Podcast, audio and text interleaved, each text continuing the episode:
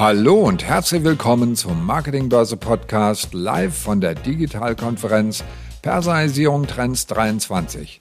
Heute diskutieren Thomas Koch, der Medienberater, Julia Tillack, Managing Director OMD Germany, Thomas Suthold, Director Research Havas Media und Ina von Holly, geschäftsführende Gesellschafterin WeDo Communication, darüber, wie Unternehmen den Nachhaltigkeitsforderungen der Konsumenten nachkommen können und wie grüne Werbung umgesetzt werden kann.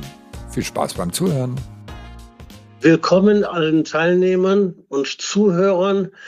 Das ist tatsächlich das, das letzte Panel in, in, in dieser Woche von der Marketingbörse. Warum natürlich die wichtigste, nicht? Weil wenn wir nicht zu Ergebnissen kommen, dann können die anderen alle einpacken. Es geht tatsächlich um Meaningful, es geht um Purpose, es geht um Grün, es geht um Nachhaltigkeit. Die Verbraucher machen scheinbar ernst mit dieser Nachhaltigkeit und stellen immer mehr Forderungen an Unternehmen und deren Marken. Jetzt ist es Zeit, dass die, die Werbung Treibenden das, das mit ihren Agenturen das Thema ernst nehmen und die Frage zu beantworten, was muss man denn tun, um wirklich nachhaltig zu werben. Eingeladen zu dieser Runde habe ich Ina von Holly, die ich jetzt nicht sehen kann, kann sehen. die an Bord ist. Sie ist GBA-Vorstand und das im Ressort Nachhaltigkeit. Hallo Ina. Und im Nebenberuf ist sie Geschäftsführerin der We Do Communication in Berlin, selbstverständlich, ne, alle im, im Job. Dann haben wir Julia Tillack.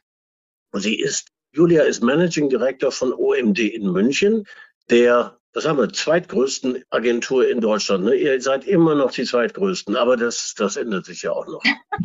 da bin ich, bin ich ganz zuversichtlich. Und dann haben wir Thomas Suthold. Er ist Intelligence Director bei Havas in, in, hier in Deutschland und damit einer der Urheber der, der, der Marke Meaningful Brands, dieser Untersuchung, auf die wir natürlich zu sprechen kommen. Jetzt hat der Moderator normalerweise eine sehr wichtige Aufgabe, nämlich dafür zu sorgen, dass die Panel-Teilnehmer und Teilnehmerinnen ordentlich streiten, ne? damit es nicht langweilig ist. Mhm. Diese Absicht haben wir heute nicht. Ne? Mein, mein, das erste Panel in meinem Leben, wo wir keinen Streit äh, verursachen werden, sondern einer ganz anderen Idee folgen, nämlich die Köpfe zusammenzustecken, die Schultern zusammen und Anregungen zu liefern. Das heißt, es, es, es geht bei dem Roundtable darum, sicherlich unterschiedliche Meinungen zu präsentieren, ähm, aber mhm. vor allen Dingen Erkenntnisse und Lösungen zu präsentieren, die unsere Zuhörerinnen und Zuhörer irgendwie weiterbringen. Und ich hoffe, dass ich damit unsere Latte hoch genug gehängt habe. Ich mache eine kurze in Intro in, in unser Thema, damit wir uns hier warm laufen.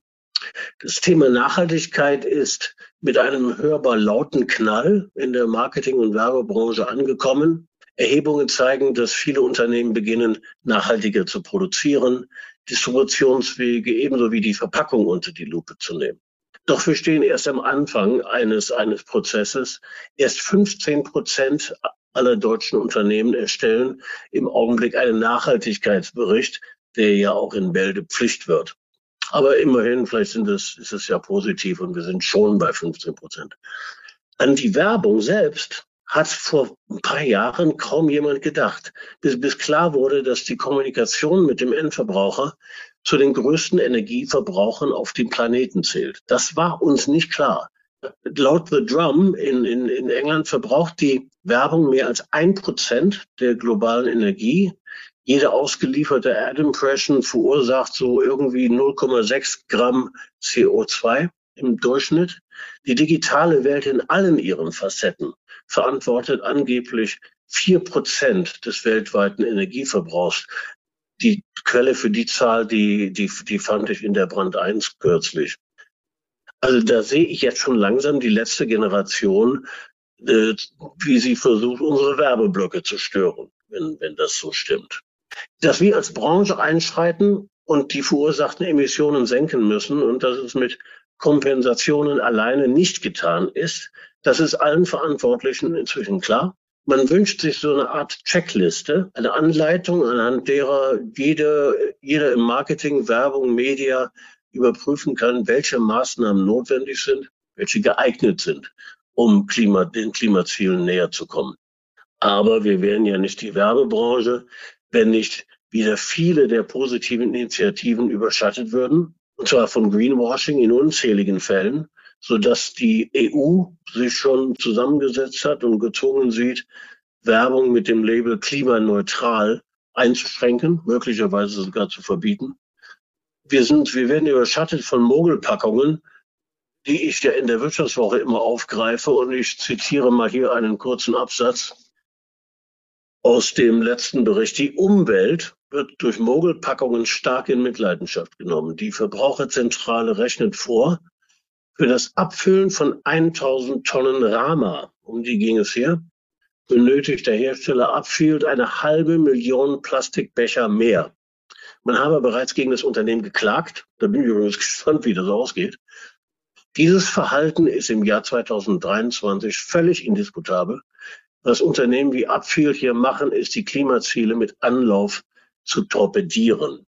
Ende Zitat. Wenn man das sieht, dann hat man nicht den Eindruck, dass alle Marketingverantwortlichen und alle Agenturen die drohende Klimakatastrophe wirklich ernst nehmen. Dabei sägen sie ja am Ast, auf dem sie sitzen. Wenn wir keine prosperierende Welt mit gesunden und kaufkräftigen Verbrauchern mehr haben, dann brauchen wir weder Marken noch Marketing. Aber so weit scheinen manche noch nicht zu denken. Ich habe nicht den Eindruck, dass wir alle in der Marketing- und Werbebranche genug tun, um unsere Welt zu retten. Großes Wort, ich weiß, aber äh, nennen wir es beim, das Kind beim Namen. Es geht darum, die Welt zu retten. In Unternehmen und Agenturen sitzen aber, das ist das Positive und wir werden sehr, sehr viele positive Nachrichten gleich noch haben, sitzen Millionen Beschäftigte, junge Mütter und Väter, die es in der Hand haben, ihren Kindern eine lebenswerte Welt zu hinterlassen. Und wenn wir also nicht am Montag damit beginnen, endlich, ne, wer es noch nicht getan hat, wann dann? Das war meine Intro. Heute ist ein großer Tag übrigens, weil heute ähm, bei Rewe in Köln, das ist ein großer Tag, die ja. haben heute den letzten gedruckten Handzettel übergeben. Ein OMD-Kunde, Thomas. Ja, ich habe es geahnt. Ja, wir, wir, wir, wir stellen schon fest, dass es ähm, unterschiedliche Initiativen gibt. Ähm, und die haben, wenn ich das richtig verstanden habe, also heute die letzten Handzettel gedruckt und den allerletzten an den Geschäftsführer von NABU oder irgendeine Organisation übergeben, ne, so eingerahmt, wie auch immer.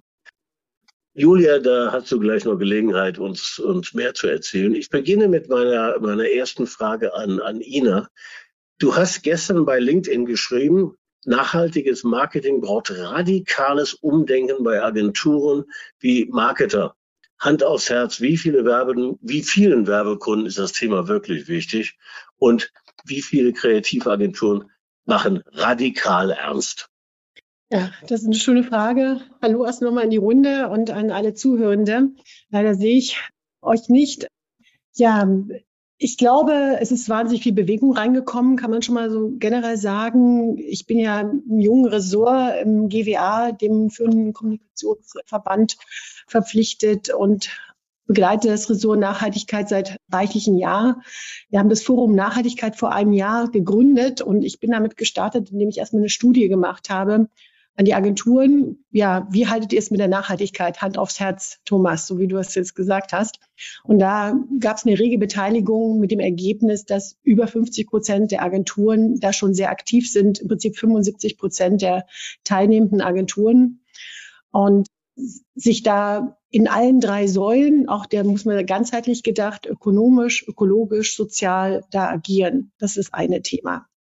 Das Zweite ist sozusagen, wir halten es unsere Kunden letztendlich. Ich glaube, das Thema Greenwashing hast du schon angesprochen und das Thema Klimaneutralität, dass wir praktisch immer wieder Aufreger haben, und unsere Kunden haben große Angst vor Greenwashing. Das kann man ganz klar so sagen. Das möchte keiner. Die Skandale kennen, kennen wir alle, ob wir jetzt von Burger King sprechen, von, von Lufthansa. Rama hattest du vorhin gerade genannt diese Themen können wir, glaube ich, alle aufzählen. Und das trägt aber zur Verunsicherung des Kunden bei, der Konsumentinnen und Konsumenten. Und in dem Zusammenhang ist es so, dass zum einen die Kunden sich alle auf den Weg gemacht haben, viele schon ganz lange das sehr ernst betreiben, aber sehr vorsichtig sind in der Kommunikation, weil sie möchten, natürlich machen sie noch nicht alles hundertprozentig nachhaltig. Können sie noch gar nicht, oder die meisten können es noch nicht. Und insofern sagen sie, okay, wir machen das schon, bereiten uns darauf vor. Das hat sich eine Kundenstudie ergeben, die ich jetzt nochmal aufgelegt habe, wo wir dann unsere Kunden gefragt haben, was braucht ihr von uns als Agenturen zur Unterstützung, um die gute Botschaft da draußen zu tragen. Und da war das so ein Painpoint, wo die klar gesagt haben, ja, die Kommunikatoren möchten gerne kommunizieren, aber wir dürfen noch nicht, weil wir noch nicht 100 Prozent haben. Und insofern, um die Frage nochmal zu beantworten, ich glaube, die meisten Kunden, Marken sind auf dem Weg, haben auch teilweise schon sehr lange, kommunizieren es aber zum Teil auch noch zurückhaltend.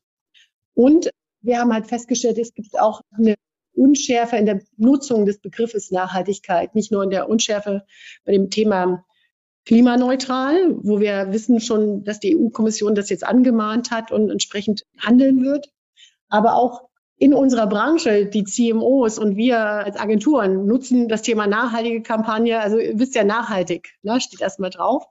Und in dem Zusammenhang glaube ich auch, dass wir unsere Hausaufgaben noch einmal sauber machen sollten und sagen, was verstehen wir denn darunter? Ist es der ganzheitliche Aspekt oder ist es der ökologische Aspekt? Und da kann ich einfach so sagen, dass auch da in der Kundenstudie, die werden wir jetzt im Juni publizieren vom GWA aus, herauskommt, dass es auch mal erstmal ökologisch von den Unternehmen erstmal so gemeint ist und auch die ganzheitliche Sicht noch nicht so weit ist. Also sprich, ich glaube schon, dass die Mehrheit der Agenturen und die Mehrheit der Kunden da dran sind, aber wir sind praktisch äh, in verschiedenen Reifegraden unterwegs. Und wenn ich das noch ergänzen darf, es gibt so, das war für mich so, so Key Learnings aus dieser Studie, die ich rausgezogen habe was macht denn so die Kunden, warum sind die unterwegs? Das eine ist das Intrinsische, da gibt es einen CEO, der jetzt neu dabei ist und sagt, der will das. Ne? Gibt es die IDGs, diese Inner Development Goals, das ist von mir ein Anliegen, das möchte ich auch in meinem Unternehmen leben. Das zweite ist natürlich die Regulatorik. Wenn ich in der Branche bin, wie in der Pharmaindustrie oder Bioprodukte, dann muss ich natürlich diesen Dingen folgen. Das dritte ist sozusagen die Mitarbeiterschaft, die darf man nicht unterschätzen. Die Mitarbeiter haben eine wahnsinnige Power.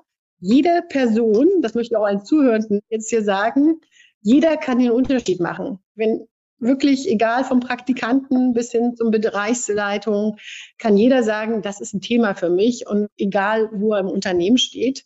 Diese Dinge werden gehört und kriegen auch immer mehr Power und das kann nicht ignoriert werden. Und das vierte ist natürlich die Gesellschaft ne, die Stakeholder, die sagen, hier, wir haben folgende Ansprüche. Und das vielleicht so erstmal als Einstieg dazu. Also alle sind auf dem Weg in verschiedenen Reifegraden. Also wenn ich gerade versprochen habe, dass es hier gute Nachrichten gab, dann halten wir die schon mal fest. Jeder, ne? jeder kann etwas bewegen, jede Stimme zählt. Aber interessant zu hören, dass die, die, die Unternehmen doch so viel Verantwortung zeigen. Du sprichst von unterschiedlichen Reifegraden. Ne? Bisweilen zurückzuhalten. Es gibt einen tief bösartigen Artikel in der Wirtschaftswoche aktuell, da werden dann Shell, Lufthansa, by the way, ne, und, und Audi erwähnt im Zusammenhang mit, mit Greenwashing. Also die, hier ist, hier ist Vorsicht geboten. Irgendwann, äh, Ina, geht's in die Kommunikation, ne? das ist ja nun unser Job und äh, dann wird das Ganze an Media übergeben. Nächste Frage also an Julia. Ihr habt bei der hauseigenen Analect eine Studie durchgeführt, die heißt Green Media 2.0. Das bedeutet, es muss auch eins schon gegeben haben. Ne? Ja. Ähm, zu welchen Ergebnissen kam die denn? Wie, wie relevant ist denn die Klimaneutralität, wenn es um Medienentscheidungen geht? Also grundsätzlich kann ich das, was Ina sagt, aus der Studie heraus auch total bestätigen. Also wir als Omnicom nehmen das wirklich total ernst. Wir sind seit 2016 in der Unternehmung mit dem Thema beschäftigt und seit 2021 Unternehmen klimaneutral und haben eben diese Nachhaltigkeitsberatung auch für unsere Kunden gegründet, OMG Momentum. Und was Green Media bestätigt, was Ina gerade gesagt hat, dass 65 Prozent der Unternehmen im Marketing sich mit diesen Themen beschäftigen, also mit Klimaneutralität im Marketing. Und wie das dann ja manchmal so ist mit den unterschiedlichen Reifegraden, wenn wir das dann runterbrechen auf Media, wird es dann ein bisschen dünner tatsächlich, wenn man sich die Zahlen anguckt. Aber auch hier ist die, man kann sagen, ein Drittel der Unternehmen beschäftigt oder ist überhaupt bekannt, dass man bei Media Maßnahmenauswahl über Klimaneutralität nachdenken kann oder dass das einen Effekt hat. Die gute Nachricht dabei ist aber, das ist ein Aspekt, der extrem und signifikant gestiegen ist. Also Thomas, ne, das, ist, das wird immer mehr bewusst. Aktuell beschäftigen sich damit oder setzen es wirklich in die Realität um nur 15 Prozent der Unternehmen, wenn man jetzt auf, sich auf Green Media 2.0 bezieht. Auch hier ist eine Steigerung verzeichnet und wir haben auch eine Frage gestellt, wie das denn in Zukunft, wie Sie das in der Zukunft sehen. Und das ist, glaube ich, das, worauf wir uns konzentrieren sollten, ist da sagen nämlich 50 Prozent der Unter oder fast 50 Prozent der Unternehmen, dass das in Zukunft eine Rolle spielen wird, nämlich die Klimaneutralität oder die CO2-Effizienz, wenn es um Mediaentscheidungen geht. Das ist ja irgendwie eine positive und eine negative Nachricht zugleich, weil du sagst, 65 Prozent der Unternehmen beschäftigen sich schon seit Jahren mit dem, mit dem Thema dann ist das etwas, was ich auch erwarte. Ne? Klingt irgendwie richtig so, dass es zwei Drittel sind. Wenn ich höre, dass nur ein Drittel der Mediaentscheider sich so verhalten, was sind wir denn für Schnarchnasen? Äh, hör, hören wir schlecht oder, oder kriegen wir, was, was ist, was, was geht denn da schief? ich glaube, das ist eine, auch glaube, also meine Erklärung dafür war auch, dass wenn man jetzt zurückguckt äh, guckt auf die letzten drei Jahre, ist es natürlich so, wir waren in einem Umfeld mit multifaktoriellen Krisen. Wir hatten erst die Corona-Krise, die Ukraine-Krise, also viele andere Themen, die tatsächlich vielleicht den Blick davon ein wenig abgelenkt haben. Das hat ja auch so ein bisschen die gesellschaftlichen Bewegungen gezeigt. Ich sehe es jetzt eher positiv und sehe und lese und merke es auch. Das ist ja auch was. Wir merken es in der, in der täglichen Zusammenarbeit, dass das wieder mehr in den Fokus rückt. Und eine große Empfehlung auch von uns, Verantwortlichkeiten, also gar nicht große Maßnahmen, sondern jemanden, ja. der wirklich, der sich diesem Thema annimmt und das eben dann auch wirklich verfolgt und nachhält und somit dann auch zum Thema Nachhaltigkeit beiträgt. Ne? Das ist scheinbar ein, ein Riesenerfolgsfaktor, wenn das wirklich im Unternehmen und auch in den Mediaabteilungen jemand nachhält, mit den Agenturen gemeinsam das angeht. Das sehen wir total. Die gute Nachricht, ich, ich bin für, dafür, dass wir möglichst viele gute Nachrichten verbreiten heute. Die gute Nachricht ist, dass diese Media-Entscheidungen zugunsten nachhaltigerer Auslieferungen von Werbung relativ schnell zu Ergebnissen führen können. Also wenn ich als Kunde, was weiß ich, meine, meine Distributionswege challengen muss, ja, wo, wo in, in Asien hergestellt wird, das, das ist, glaube ich, ein Prozess, der dauert länger, bis ich den in den Griff bekomme. Ich glaube, und da werden wir noch drauf kommen, ich glaube, dass wir bei Media schneller sind.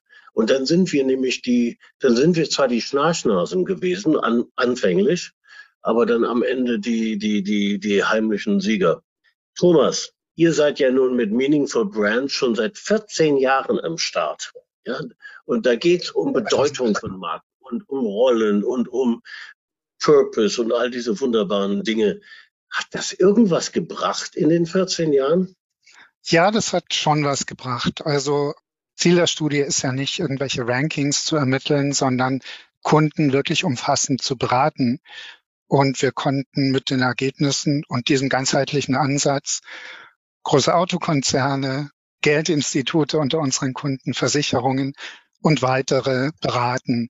Die Idee bei der Studie ist ja herauszufinden, was die Menschen über die Marken denken. Und da sind drei Dimensionen wichtig. Die erste ist die funktionale Dimension, also tut die Marke, was sie soll, was sie sagt und was die Kunden funktional erwarten. Das ist auch die wichtigste Dimension. Die zweite, die erzielt auch die persönlichen Benefits ab. Was bringt mir diese Marke? Welches Kapital hat die Marke bei uns als Menschen aufgebaut? Welchen persönlichen Draht hat sie zu uns entwickelt? Welche Benefits hat sie für jeden einzelnen Menschen? Das ist die dritte Dimension und erst äh, die zweite und erst dann kommt die ESG-Dimension. Was tut die Marke für die Kreislaufwirtschaft? Wie transparent ist sie? Wie ethisch tritt sie auf? Wie korrekt kommuniziert sie? Was tut die Marke für die Communities, aus denen sie kommt, für die sie produziert? Was tut sie für die Umwelt? Also diese holistische Sicht. fällt mir immer Toilettenpapier ein bei diesem Beispiel. so nach dem Motto, Funktion nach Toilettenpapier. Ja. Äh, weil Funktionsfrage, die ist einigermaßen leicht zu beantworten. Hinten, wenn es dann um die um Purpose geht, wird es etwas schwieriger. Da kommt jetzt Ceva her und sagt, sie mischen unter das Papier, ich glaube Stroh oder irgend sowas. Mhm. Ja. Und, und das sind weltweit die ersten, die das machen und ne, schreiben das ganz groß auf die Packung drauf. K kam die irgendwie bei euch schon vor in der Meaningful Brands? Oder Nein, aber mit der Studie kann man wirklich sehen, ob das eine wichtige Dimension wäre. Im Papierbereich wird ja schon lange mit Recycling gearbeitet und ja, da werden ja. jetzt nicht Zusatzstoffe, sondern einfach Recyclingpapier reingemischt. Und ja, da haben auch andere, wenn wir jetzt beim Toilettenpapier bleiben, andere Marken, so blinde Flecken, Benefits, Goodwill-Themen, die zu dieser Marke dazugehören, aber die genutzt und betont werden sollten in der Kommunikation, um noch mehr Menschen von der Marke zu überzeugen. Und das ist eigentlich das Ziel der Studie. Jetzt, jetzt habe ich, jetzt habe ich einen, einen Wermutstropfen. Laut der Studie im 14. Jahr sagen hm. 77 Prozent, also fast vier von fünf, dass sie mehr Transparenz von Marken bei Werbeversprechen erwarten. Ja. Das ist doch grausam, oder? Das müsste doch, wir müssten doch längst bei Null sein. Ja, ich glaube, das ist ein ganz legitimes Anliegen. Also Wahrhaftigkeit ziemlich essentiell, wenn du eine Beziehung aufbauen willst zu demjenigen, der deine Marke kaufen soll oder Produkte deiner Marke kaufen soll. Was mich ja persönlich besonders nervt, sind diese Sternchentexte im Fernsehen. Extra klein gedruckt am unteren Rand für vier oder fünf Sekunden, so dass man sie auch nicht lesen kann. Nur damit man die Rechtsabteilung Abteilung damit ja. besänftigt. Also wenn man will, dass eine Marke nachhaltig positioniert ist, dann kommuniziert man die Werbeversprechen auch wahrhaftig. Punkt. Und diese glaubhaften Botschaften, die kann man auch endlos wiederholen.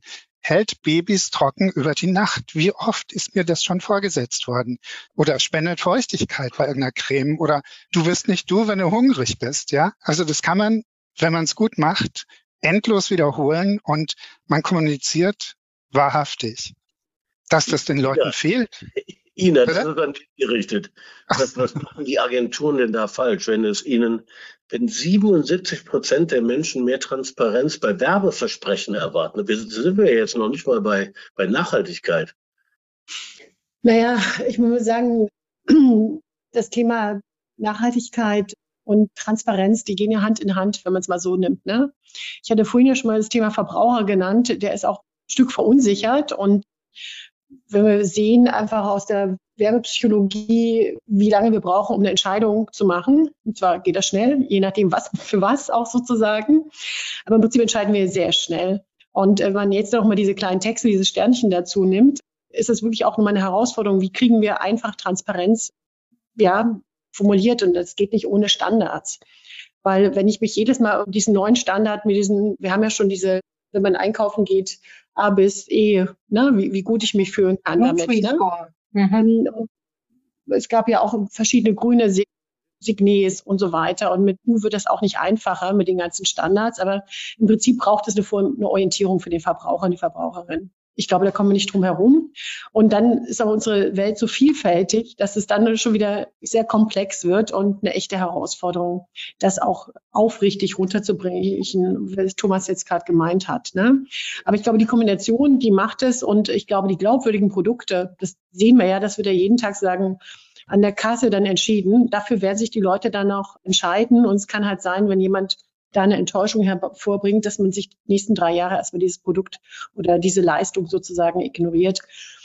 Und wir als Agenturen sind leider in der Lage manchmal, dass wir erst ganz zum Schluss das Briefing auf den Tisch bekommen. Nicht am Anfang der Produkt- und Dienstleistungsentwicklung. Das ja, finde ich für mich einen wesentlichen Punkt, weil das hatte ich vorhin noch nicht gesagt zum Thema, wie ernst meinen Sie es? Wenn wir es ernst meinen als Agenturen und als Kunden, also Produkte zu entwickeln, dann muss es eine Nachhaltigkeitsstrategie geben für die Produkte. Also nachhaltiges Handeln ermöglicht, nachhaltige Dienstleistungen ermöglicht zu nutzen. Und wenn es da keine Strategie gibt, und das sind halt Add-ons oder das sind halt von 60 T-Shirts wird halt eins nachhaltig produziert, werden wir immer so eine Form von Patchwork-Angebot haben, wo ich sage, okay, das kannst du jetzt machen, aber im Prinzip sollte sich das ja systematisch, systemisch durchziehen. Und ich glaube, das ist eine ganz neue Stufe. Wir sind ja noch gar nicht, wir sind ja noch gar nicht bei Strategie. Das wäre ja schön, wenn, wenn alle eine hätten. Aber ich, ich wollte nach dem, was Thomas gerade gesagt hat, wollte ich dich eigentlich fragen, ob mehr Kunden als früher heute zur Agentur kommen und sagen, ich möchte übrigens ehrlich kommunizieren. Ja, und ich meine, ich meine alles ernst. Ich ändere jetzt mal die Frage, weil du hast gerade so ein bisschen Henne-Ei-Problematik aufgebracht wenn der Kunde es nicht tut, muss, muss nicht die Agentur sagen, so viel Rückgrat ja, ja. zu sagen, nee, also für, für Lufthansa arbeiten wir nicht. Sorry, also ich glaube, die Tendenz haben wir schon ganz klar. Es ist auch momentan so, dass halt, wenn bestimmte Pitches auch bei uns in der Agentur schon passiert, bestimmte Kunden anfragen und sagen, also als, als Kunde, schon ohne Produkt, dass die Mitarbeitenden sagen, nee, wir sind eine Agentur, die für Inhalt und Haltung steht, Kommunikation. Dafür trete ich nicht an, dafür arbeite ich nicht. Ne? Ich habe extra, bin extra zu euch gekommen und habe mich nicht für die andere Agentur entschieden. Damit fängt es an. Das Zweite ist auch, wenn ich jetzt für große, was ich Kunden arbeite, die große CO2-Emittenten sind, gibt es Mitarbeiter, die sagen, dafür möchte ich nicht arbeiten auf diesen Etat. Und leider kein Einzelfall oder nee, nicht leider, das ist der Fakt letztendlich, dass manchmal auch Pitches abgesagt werden müssen von Agenturen, weil die sagen, unsere Mitarbeiter sind dafür nicht bereit. Und manchmal fehlen auch die Talents, sind zu wenig. Ich kann hier keine Zahlen nennen, aber es ist kein Einzelfall. Das heißt, wenn man jetzt mal das eine Ei-Problem jetzt sich anschaut, an dem Punkt ist zum einen, es gibt eine neue Sensibilität auf jeden Fall auf Agenturseite, auch eine andere Herausforderung bei den Mitarbeitern, aber auch im Markt, bei den Konsumenten und Konsumentinnen, die natürlich ganz klar eine Anforderung haben. Insofern ist eigentlich egal, ob der Kunde sagt, wir möchten hier aufrichtig und ehrlich kommunizieren oder wir haben diese Absatzziele, die sie natürlich auch haben, ist ja ganz klar, dass man sagt, okay, wer soll es kaufen, dass man sich einfach die Zielgruppen anschaut und, und dann sagt, deren Erwartungen sind folgende. Und da sollte es ein Fitting geben. Also das, das finde ich auch ziemlich positiv. Julia, dann noch eine Ergänzung zu den Konsumenten, weil du das gerade sagst, Ina, das sagt auch Green Media bei uns. Äh, in der Studie wurde das auch befragt. Und zwar, dass es den Konsumenten gar nicht so wichtig ist, dass über Nachhaltigkeit geredet wird, sondern denen ist vor allen Dingen wichtig, dass nachhaltig gehandelt wird. Also da kommt eben mhm. raus, dass Unternehmen dann als nachhaltig wahrgenommen werden, wenn sie so agieren, über regionale Produkte, über nachhaltige Verpackung, über Recycling-Service, wie H&M macht das zum Beispiel. Also dass ich habe es jetzt mal so unter Action speaks louder than words. Ne? Also es hilft nichts darüber zu reden. Ich muss einfach danach handeln. Thomas, da habe ich in dem Zusammenhang eine Frage an dich. Julia, auf dich komme ich gleich nochmal zurück, weil, weil mhm. Nachhaltigkeit und Medienentscheidungen, da müssen wir nochmal in die Tiefe gehen. Aber im, im Anschluss an das, was, was Julia gerade gesagt hat, Thomas, wenn wir sehen, dass die Konsumenten ausgelöst durch die Inflation jetzt doch wieder von Bio abkehren, und du hast 14 Jahre lang, hast du erhoben in der Studie, wie, wie wichtig Bio ist. Wie leicht kann ich den Konsumenten umstoßen? Wie, wie leicht kann ich ihn vom Thema Nachhaltigkeit wieder, wieder, wieder abbringen? Wie nachhaltig ist das Thema? Ja, also könnt ihr euch an den Brecht erinnern, an die Drei-Groschen-Oper? Erst kommt das Fressen, dann kommt die Moral. Das heißt jetzt nicht, dass über ethische Fragen erst nachgedacht wird, wenn der Magen voll ist. Aber ich glaube, dass die Menschen die Ernsthaftigkeit des Themas sehen. Immer mehr müssen aber bei zwar sinkenden, aber immer noch hohen Inflationsraten auf den Geldbeutel schauen. Und unser Eindruck ist, es gibt da eine gewisse Umpriorisierung. Man braucht nicht mehr unbedingt das fünfte 5-Euro-T-Shirt, Mhm. Man überlegt sich, ob man alle drei Jahre ein neues Smartphone, einen neuen Laptop, ein neues Tablet und neue Ohrstöpsel braucht und äh, die vielleicht ein Stück weit länger verwendet. Und äh, gutes Essen, so wie du es angesprochen hast, bekommt selbst in Deutschland einen neuen Stellenwert. Da gehört Bio dazu. Da gehört zumindest in der Mittelklasse auch der Besuch auf dem Wochenmarkt oder im Hofladen beim Biobauern dazu. Das Thema selbst, das Thema selbst ist, glaube ich, sehr nachhaltig. Diese letzte Generation, die überschätzt sich ein bisschen. Wir werden, wenn wir so weitermachen, noch vier oder fünf Generationen haben, bevor wir ja nicht aussterben, aber runter sind auf zwei bis drei Milliarden Menschen. Nicht nur, weil die Küstenbewohner nasse Füße bekommen, wegen Dürrekatastrophen und Überschwemmungen. Wenn wir allein den jetzigen Fachkräftemangel fortschreiben, dann werden wir Seuchen nicht mehr bekämpfen können, weil wir keine Impfungen, keine Heilmittel haben. Wir werden niemand haben, der die Wasserwerke bedient oder die Stromnetze und ganz schweigen von diesen tollen digitalisierten Container-Terminals, die uns die schönen Waren aus der ganzen Welt bringen. Das Thema ist da, das Thema ist in den Köpfen, das Thema wird lauter in den Köpfen. Es gibt natürlich 17, 18 Prozent der Leute, die das Ganze abstreiten, leugnen und die von der fossilen Industrie auch jahrzehntelang gefüttert wurden mit, mit diesen Themen. Und es gibt natürlich auch Marken und Werbungtreibende, die mit Nachhaltigkeit gar nicht viel am Hut haben, weil sie nicht in der Kreislaufwirtschaft einsteigen können. Die können vielleicht die Verpackung verbessern mhm. für ihre Bonbons. Aber sie können nichts gegen Karies tun oder sie können nichts gegen, dagegen tun, dass die Menschen immer dicker werden, ja. Wenn ihr das nächste Mal live bei unseren Experten-Roundtables mit dabei sein wollt, schaut mal auf digitalkonferenz.net vorbei. Dort findet ihr immer das Programm unserer aktuellen Digitalkonferenz. Mach uns hier mal jetzt kein zu großes Fass auf. Du, du, du berührst jetzt ganz, ganz viele Punkte, die, die natürlich, ach, das ist alles miteinander verbunden, natürlich bei dem, was du sagst, fällt mir dann ein, dass wir glaubten, Primark irgendwie hinter uns zu bringen. Ne? Und dann kommt dann diese chinesische Marke, die kein Mensch aussprechen kann. Shein, Shine, fuck you, ne? Und machen, machen alles noch schlimmer. Ich verpacke das mal in eine Frage und diesmal an Julia. Würdet ihr die Media für Shein machen? Thomas.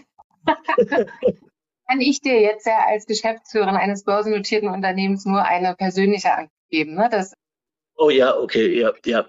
Genau. Also ich würde es nicht machen, weil mir persönlich auch Nachhaltigkeit wirklich wichtig ist und ich das durchaus ernst nehme. Aber wie dann eine andere Entscheidung des Unternehmens aussehen kann, das ja. weiß man ja manchmal nicht. Nee, nee, da wollte ich dich auch nicht in, in, in Börsenschwierigkeiten bringen. Ne? Nachher gucken wir, gucken wir nachher auf die Börse und eure Aktie ist gefallen. Nein, nein, das, das wollen wir nicht. Ähm, aber ich, ich bleibe bei dir und ich bleibe nochmal ja. beim, beim Thema Media, weil das finde ich natürlich auch ziemlich spannend.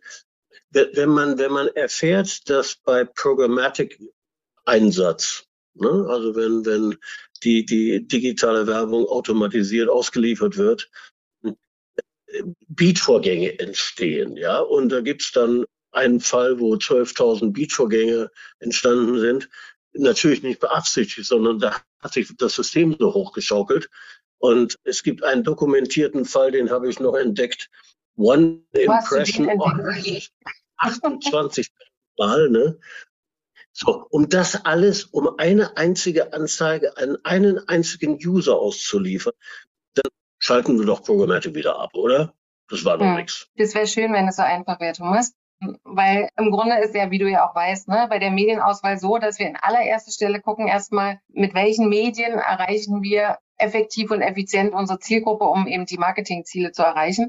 Ähm, und wenn wir das nämlich nicht machen würden und das eher nach Ökoeffizienz ausrichten würden, erstmal ausschließlich, ohne das andere zu berücksichtigen, würde das ja auf der anderen Seite bedeuten, wir erreichen unsere Zielgruppe vielleicht nicht so gut und haben dann noch CO2 umsonst produziert, weil wir noch nicht mal die Zielgruppe erreicht haben.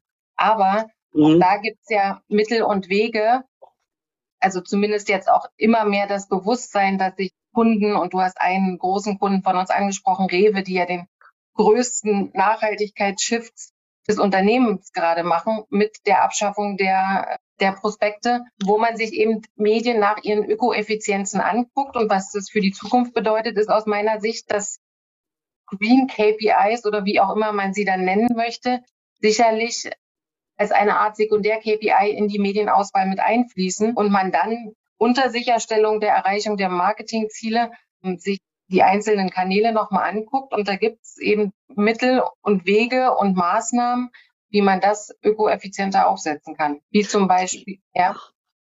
Ich, ich, ich habe ja in, in, in der Wirtschaftswoche mich mal an so ein Beispiel rangewagt, hm. Wo, wo ich Mediaplan marginal verändert habe zugunsten von, ich glaube, ich habe ein bisschen mehr Radio eingesetzt, ein bisschen mehr Digital Out of Home, weil die weniger Emissionen ausstoßen und habe hab das, das, das Geld weggenommen von, von, von Medien, die höhere Emissionen haben. Wir wollen ja jetzt ja. kein Beispiel mhm. bleiben. Und, und das hat, dann kam ich auf 200 Tonnen, die ich eingespart habe. Mhm. Das erschien mir viel. Wir haben ja die Relationen noch nicht so ganz klar. Ähm, aber das, das, das scheint relativ einfach zu sein. Ist das, Thomas, bei euch in der Agentur auch so, dass die, die, die Planer jetzt zu den Kunden gehen und sagen, wir müssen alle Pläne auf den Kopf stellen? Das geht ja so nicht weiter. Also das erste Ziel, wie es Julia gesagt hat, ist effektiv und effizient die Menschen zu erreichen. Und zwar in den Medien, die für, die, für sie eine gewisse Bedeutung haben. Es gibt Menschen, die morgens in der Früh die Süddeutsche ausschlagen. Es gibt andere, die eins live hören. Es gibt andere, die sofort bei Spotify sind oder beim Frühstücksfernsehen. Die muss man da abholen, wo sie sind, wenn wir die Botschaften vernünftig platzieren wollen. Also das ist, glaube ich, so der erste Stellenwert, um den es geht. Das, damit sagst du, jetzt muss ich ganz kurz unterbrechen, mhm.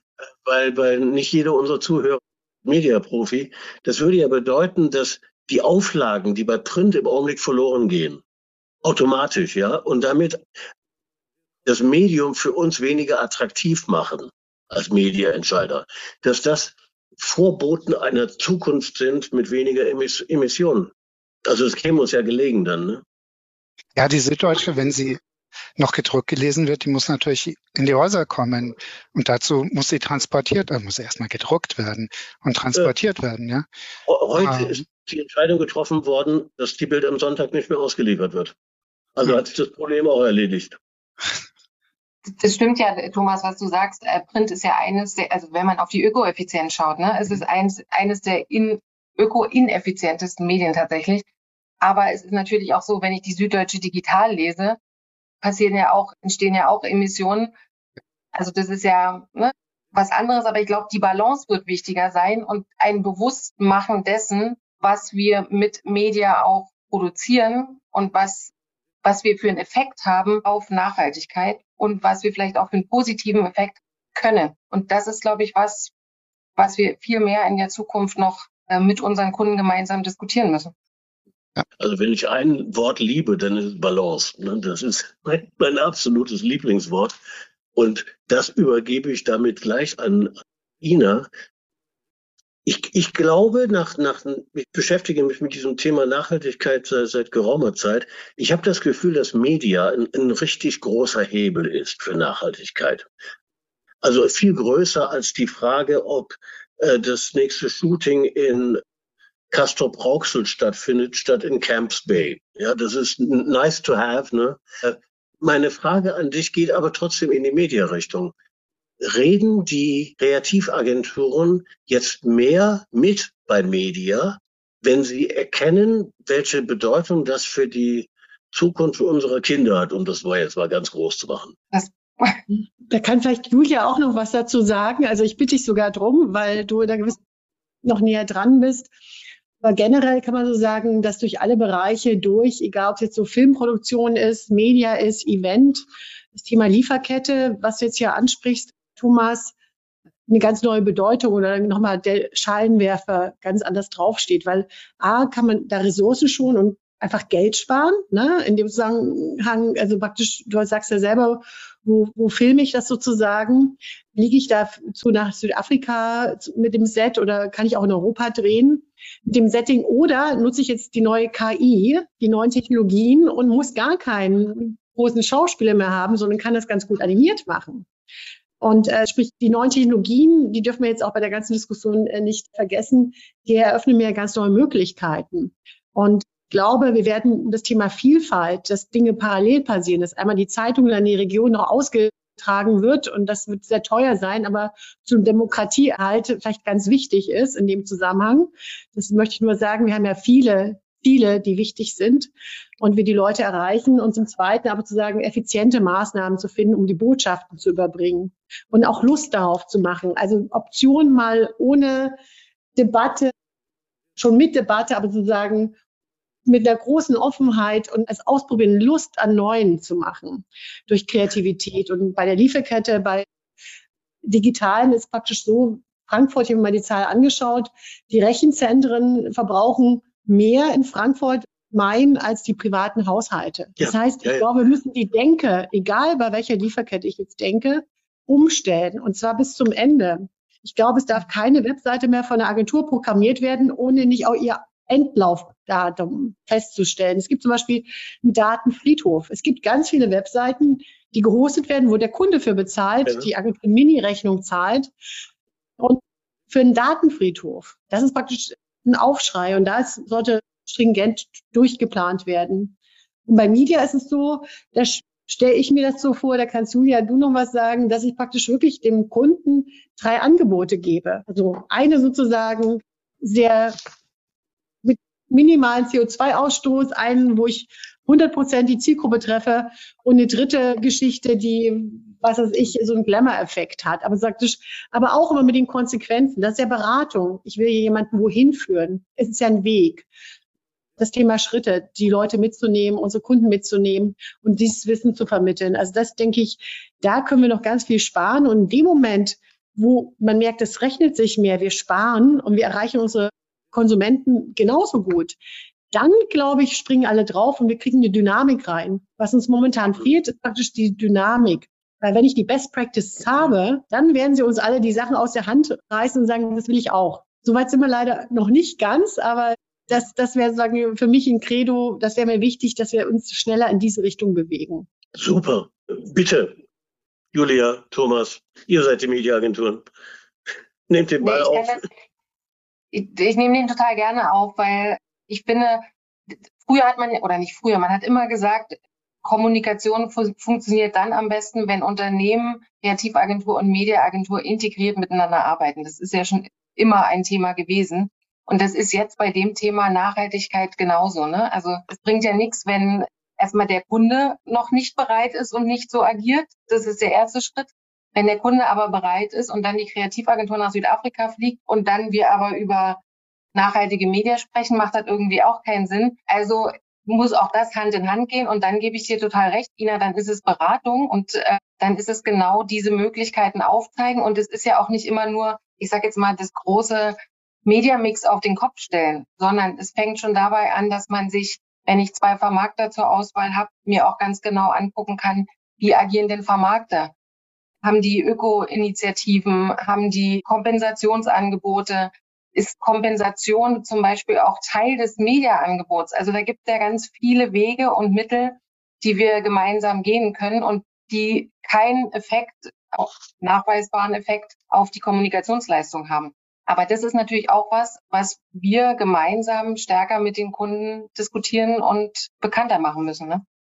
Und du, du, du forderst einen Schulterschluss zwischen, zwischen Kreativagenturen und Mediaagenturen. Ne? Schon immer. das, das täte dem Markt ohnehin mal gut, ja, ja wenn, wenn, die, wenn die Nachhaltigkeit uns endlich zusammenbrächte. Das wäre doch großartig. Thomas, mhm. machst du mit?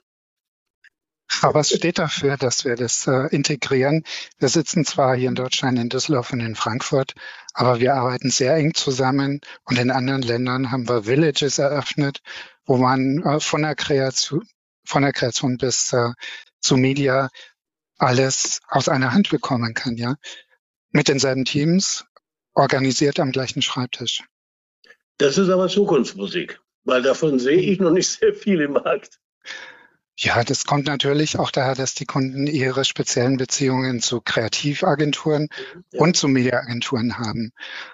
Es gibt Kunden, da haben wir jeden Donnerstag ein Agenturmeeting, wo wir alle zusammen an einem Tisch sitzen. Also das ist schon auch eine gute Sache, wenn PR und Media und Kreation gemeinsam sich abstimmen und Initiativen ähm, planen. Und müssen auch nicht zwingend aus einem Netzwerk sein. Also ich habe solche genau. Meetings auch mit Agenturen ja. aus anderen Netzwerken. Also das funktioniert auch ganz wunderbar netzwerkübergreifend ja.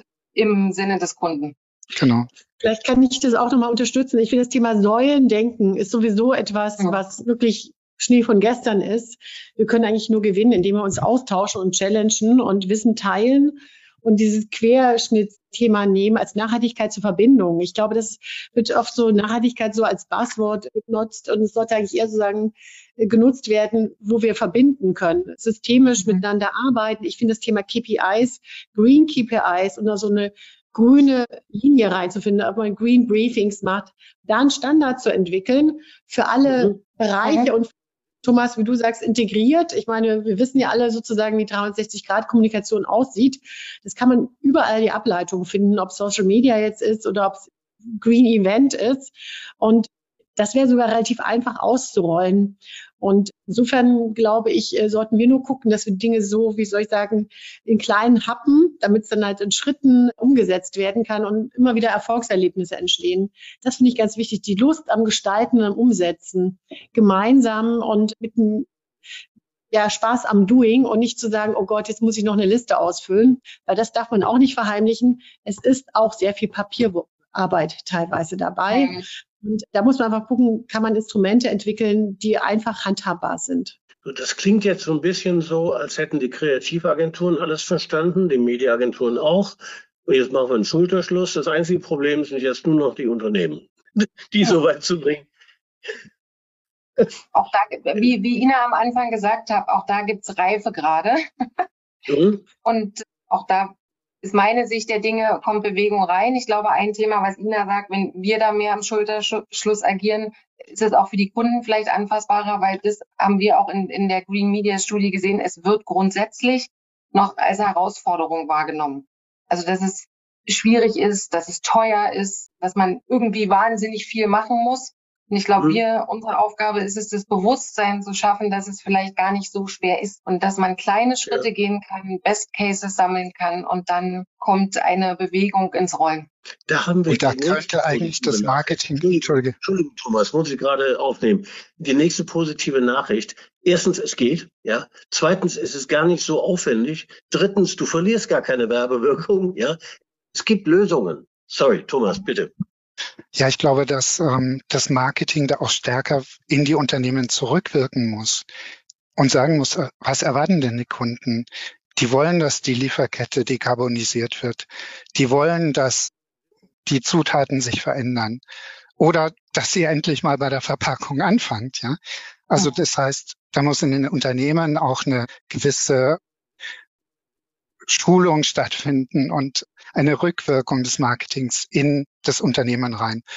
Media dekarbonisieren ist eine wichtige Geschichte, aber was noch dazu kommt, ist natürlich auch die Disinformations-Websites endlich zu demonetarisieren, also denen das Geld wegzunehmen. Und äh, bei du aller du, du meinst der Welt oder wem? nein, nein, bei aller Liebe für für offene Meinungsportale und äh, für für faktenreiche Informationen. Meinungen sind halt keine Fakten und man kann Desinformation auch aktiv aus den Mediaplänen verbannen und tut damit auch was zur Nachhaltigkeit. Das den Aspekt hatte ich jetzt gar nicht vorgesehen für unsere. Den finde ich aber sehr wichtig. Das ist, das ist sehr wichtig. Ich, ich, ich habe das Gefühl, ich habe nur mit Unternehmen zu tun, die unglaublich nachhaltig denken. Aber das scheint ja dann irgendwie kein, kein richtiger Querschnitt der, der, der Unternehmen in Deutschland zu sein, weil da ist, glaube ich, noch sehr, sehr viel Arbeit zu tun. Und wenn, wenn es uns als Agenturen gelingt, hier Impulse zu setzen, dann können wir etwas ruhiger schlafen, glaube ich. Mhm. Denn Ine hat vorhin KI eingebracht. Da überläuft es mich so ein bisschen, weil ich habe ich hab schon ein Problem mit Programmatic, weil es viel zu viel Strom verbraucht. Ja? Also mit der automatisierten Auslieferung von, von, von Werbung. KI da gibt es ja schon die ersten Stimmen, die sagen, das verbraucht jetzt den gesamten Strom auf der Welt. Ja, wir haben also, wir werden, wir werden keine, keine Beleuchtung mehr in den Häusern haben. So viel Strom braucht KI. Ich habe, um mehr Culpa zu machen, ich habe gestern, habe ich bei ChatGPT nachgefragt, wie ich mein, wie ich meinen Mediaplan effizienter machen kann. Habe natürlich eine bescheuerte Antwort bekommen, ja ich, ich soll mich an, an, an Ziele halten. Dann An die Aber dann wird mir bewusst, ich habe schon, ich habe jetzt Strom verbraucht, der völlig unnötig war. Ja? ja?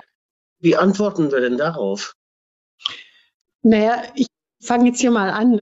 Da gibt es ja eine Dynamik im Markt. Wenn man sich das mal anschaut, wie ChatGPT sozusagen zu Nutzern gekommen ist, in fünf Tagen bei einer Million. Facebook hat dafür mal dreieinhalb Jahre gebraucht, Insta zehn, nee, nee, zehn Monate, in Netflix dreieinhalb Jahre und ich glaube, was hatte ich noch äh, mir rausgesucht? Instagram zweieinhalb Monate, also sprich, wir haben eine Dynamik im Markt. Das ist jetzt in der Welt neues Spielzeug, damit werden alle arbeiten und sich die positiven Sachen rausziehen und es hat viel Energieverbrauch. Ich sollte sagen, die ganzen Streaming-Formate verbrauchen eigentlich einen Wahnsinns Energie- und Datenverbrauch. Also wenn, müssen wir da praktisch nochmal gucken, was wir alles an Daten verbrauchen. Das ist ja, glaube ich, ein Prozent der ganzen Energieleistung, die wir, oder des CO2-Beitrags, das Thema Daten in dem Zusammenhang in den verschiedenen Facetten. Und ich glaube, da hat jetzt, glaube ich, keiner eine schnelle Antwort drauf, sondern das muss man sich genau anschauen, wie sich das entwickelt. Aber man kann sich dem nicht entgegenstellen letztendlich. Das bricht sich seinem Band und das wird jetzt erstmal ausprobiert als neues Spielzeug. Und bis wieder was Neues gibt dazu. Und vielleicht ja, ist es dann irgendwann so, dass man auch da einen CO2-Abgleich macht, ne? was in die KI den Spot animiert, produziert, versus wir fliegen nach Castro Brauxel ja nur. Aber wer weiß, also vielleicht gibt es auch da noch irgendwann Vergleichsmöglichkeiten, was und auch Wege, das effizienter und nachhaltiger zu gestalten. Und für die Zuhörer, die aus Castro Brauxel sind, nur also als Hinweis, ich bin mir sicher, es gibt ein paar schöne Ecken da. Thomas, möchtest du noch was ergänzen? Castro Brauxel, vielleicht auch den blauen Himmel, der wie in Südafrika ist. Ja, also wir leben ja schon ziemlich lange mit KI und wenn man die Kunden fragt, die, die nutzen Google, um zum Beispiel herauszufinden, wie weit es denn von Düsseldorf nach Buxtehude ist. Ja. ja. Und Google sagt, das ist die, das ist die Route, äh, das ist die Entfernung, das ist die benzinsparendste Route, das ist die Bahnverbindung und das ist die Dauer der Reise, die du hast. Das ist auch eine KI-Anwendung. Äh, und ich spreche nur von Google Maps, nicht von Google Search, die inzwischen 90 Prozent aller Fragen unserer gemeinsamen Kunden beantworten. Mal sehen, wie schnell Bing hier mit AI aufholen kann. Ich glaube, dass so sprechende Terminals eine sehr gute Möglichkeit sein werden, um AI stärker in die Wohnzimmer und in die Küchen zu bringen, wenn es um Zutaten geht, wenn es um Ähnliches geht. Das aber, aber das Strom, kostet wieder. Das muss aber Strom sparen, glauben, ne? Ja, genau. Also wir, Augenblick habe ich das Gefühl, wir verbrauchen immer mehr Strom. Und, und wo du schon Google erwähnst, also das, das muss ich mhm. aufnehmen. Äh, Google und Amazon sind in der Studie Meaningful Brands am besten mhm. bewertet. Und das sind für mich die beiden größten Verbrecher, in Anführungsstrichen, ah. wenn, wenn es um Nachhaltigkeit geht, ja. Mhm. Das ist, das, das, das ist dieser Widerspruch, in den wir ja. da hineinlaufen, ja ganze Entwicklung, und Ina sagt gerade, das sind, das sind Spielzeuge, die werden wir benutzen. Nein, wir müssen ein Bewusstsein dafür gewinnen, was wir damit anstellen mit diesen Spielzeugen und mit der ständigen Suche. Und verdammt normal, ich weiß, dass ich mit dem Zug nachhaltiger irgendwo hinkomme als mit dem Auto. Dafür brauche ich kein Google. Ja, verdammt normal. Also es ist natürlich so, dass die Marken aus Kundensicht beurteilt werden und nicht von irgendwelchen Marketing-Experten die Haltungsnoten vergeben. Amazon macht tatsächlich das Leben leichter. Wir wollen alle kein Logistikzentrum um die Ecke haben, aber wenn das Paket am nächsten Tag oder am übernächsten ankommt, das ist schon gut. Und eine zweite Funktion ist zum Beispiel Generationen vor uns, die hatten diesen Quellekatalog, der zweimal im Jahr in die Haushalte kam, um rauszufinden, welche Schuhe, welche Hemden, welche Kleider in der breiten Masse angesagt sind und was sie kosten dürfen, auch woanders. Und diese Orientierungsfunktion, die haben eben momentan Amazon übernommen oder die Shops von Douglas oder, oder von Otto. Ähm, ich glaube, das ist auch eine gute Sache, weil das viele Wege einspart. Naja, und die Quellekataloge spart. Ja, das ist schon, ja. Ikea macht ja auch keinen Katalog mehr. Okay. Ja. Also genau. ich glaube, was in meiner Studie, bei Kundenstudie mal rauskam, das Thema Convenience ist ganz wichtig den Konsumentinnen und Konsumenten. Und gegen dieses ja, oder das ist ein Grundbedürfnis und da läuft Nachhaltigkeit dagegen sozusagen. Das heißt, ich kaufe ein Bioprodukt, werde aber nicht auf mein SUV verzichten. Jetzt meiner Kassenform, jetzt formuliert. Und das kann man ja in Zahlen nachlesen, was das heißt an Verkaufszahlen von SUVs und Bioprodukten und an anderen Dingen. Aber da bewegen wir uns auch in einem Spannungsverhältnis. Und da sehe ich uns aber als Agenturen, als von der Thema Kreativität. Also wenn Geiz geil ist, kann natürlich auch Nachhaltigkeit geil sein. Und müsste halt weg sein, dass so der Bio-Tölpel, so der mit seinen, was ich, Outfit darüber kommt, wie es auch geframed wird in vielen Filmen beim Tatort etc das ist halt cool. Das ist halt angesagt. Das heißt auch diesen Mind Change, also die Sexiness, die Coolness dieser Nachhaltigkeitshaltung sozusagen in unser Leben zu transportieren, in das Morgen. Dass es für alle reicht. Die Generation, wie viel noch folgen, Thomas, da bin ich ja gespannt, das ist nochmal ein extra Thema. Habe ich so aber auch noch nicht gehört. aber für nasse Füße bekommen, wenn das weiter so geht, auch in Teilen von Belgien, in Europa, das ist klar. Und ich glaube, das könnten wir halt machen. Und mein äh, Plädoyer wäre das Thema wirklich Schulterschluss und Standards zu entwickeln, an die wir uns alle hier halten können. Vielleicht noch eine Ergänzung, weil wir zu, weil wir von so großen Anbietern wie Amazon und Google gesprochen haben. Ich glaube nicht, dass das am Ende der Markt regeln wird oder der Wettbewerb, sondern dass hier ganz gut ist, dass die EU mit einer Regulierung auftritt, mit dem Digital Services Act, mit dem Digital Markets Act, so dass auch Wettbewerber aus den kleinen EU-Nationen eine Chance haben dagegen und dass im Wettbewerb auch die Dekarbonisierung eine Rolle spielen wird. Wir sind das erste Podium, der erste Roundtable, der nicht mit einer Abschlussfrage arbeitet. Da bin ich sehr stolz drauf, gebe aber Julia jetzt noch ein, den, einen Augenblick für ein letztes Wort, wenn du magst. Wenn ich mag, naja, du weißt ja, ich mag. Ich würde einfach sagen, was das Thema Nachhaltigkeit, Mediakommunikation angeht, wir müssen einfach machen. Wir müssen darüber reden. Wir sind die, die mit den Leuten in Kontakt sind und lasst uns loslegen. Ein wunderbares Schlusswort. Da wir das letzte Panel sind, können wir jetzt noch eine Stunde weitermachen, oder? Cool. müsste euch, müsste euch direkt das Schlusswort versauen, sozusagen. Wir ja. haben noch eine Teilnehmerfrage. Vielleicht kann ich euch, euch da noch eine, noch eine äh, kurze, schnelle Antwort entlocken. Und zwar ja, ähm, ist es im Zuge von Nachhaltigkeit nicht sinnvoller, gerade im Online-Bereich auf höherwertige und damit höherpreisige Werbeformate zu setzen, Werbemittel pro Seite zu reduzieren und Relevanz und Fokus zu erhöhen? Komm, Julia, das ist für dich, oder?